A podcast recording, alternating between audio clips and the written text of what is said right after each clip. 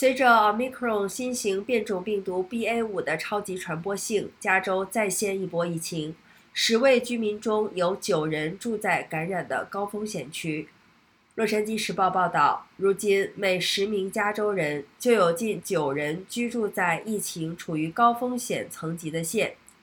美国疾病管制与预防中心呼吁这些县的市民众，室内公共场所需戴上口罩。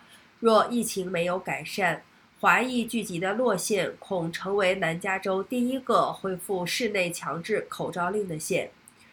洛县十四日正式进入疫情高风险层级，若未来两周情况保持不变，将于本月二十九日起正式发布室内强制口罩令。